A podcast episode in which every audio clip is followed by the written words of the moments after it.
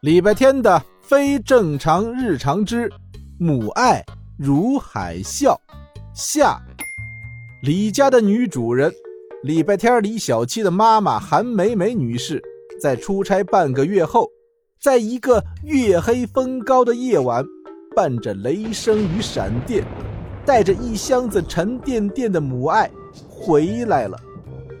此时此刻，李家兄弟的心情啊，非常微妙。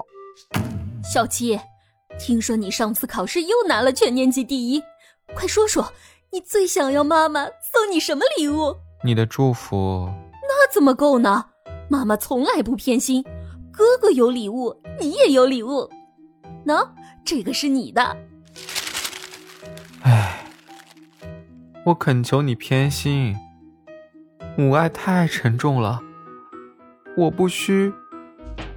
啊，奖杯，一个塑料奖杯，上面还有一个大爱心，后面有个按钮，按一下。让我们去拯救世界吧！看，这个爱心上有你的照片，我的帅儿子。是的，校草李小七这辈子最想毁掉的照片。五岁时被韩梅梅骗着穿上公主裙、头戴蝴蝶结的照片，正在那个奖杯上闪闪发光。接着，一道长长的七彩光束从爱心里发射出来，把公主李小七的脸投影在天花板上，亮瞎了所有人的眼睛。李小七面如死灰，礼拜天呆若木鸡。韩梅梅激动地按着按钮，跟他们展示这个爱心光束上的十八种变色模式。路过的胖大星看到这一幕，深深叹了一口气：“唉，我常常因为自己的智商过高、审美过好，而感觉和这个家格格不入，真是没有办法。唉，呵呵，放心，一个都跑不掉。啊！”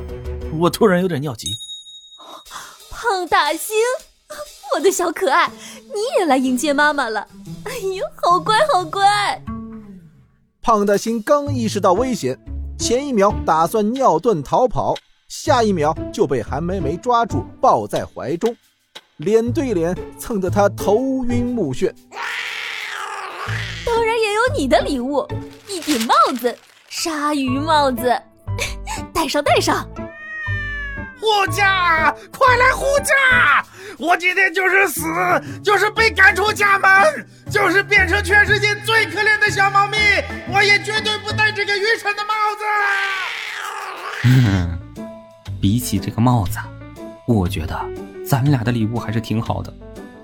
那是因为你穿开裆裤的照片，没有被投影在天花板上，发出十八种光束。礼拜天儿一时不知道如何安慰自己的弟弟。另一边，胖大星已经被戴上了巨大的鲨鱼帽子，他毛茸茸的脑袋就像被鲨鱼的血盆大口含住的一颗小梅子。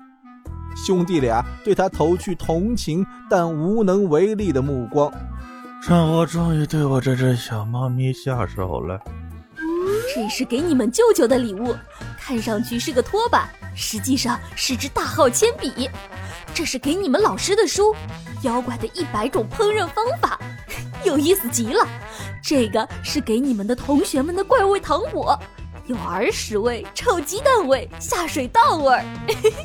这个是给你们的外公的尖叫眼镜儿，他再也不会把眼镜弄丢了。你饶了外公吧，他心脏不好。舅舅。老师和同学们又做错什么了？为什么你们不能从他第一次送礼物那天起就狠狠打醒他？恕我直言，韩梅梅变成今天这个样子，在座的各位没有一个人是无辜的。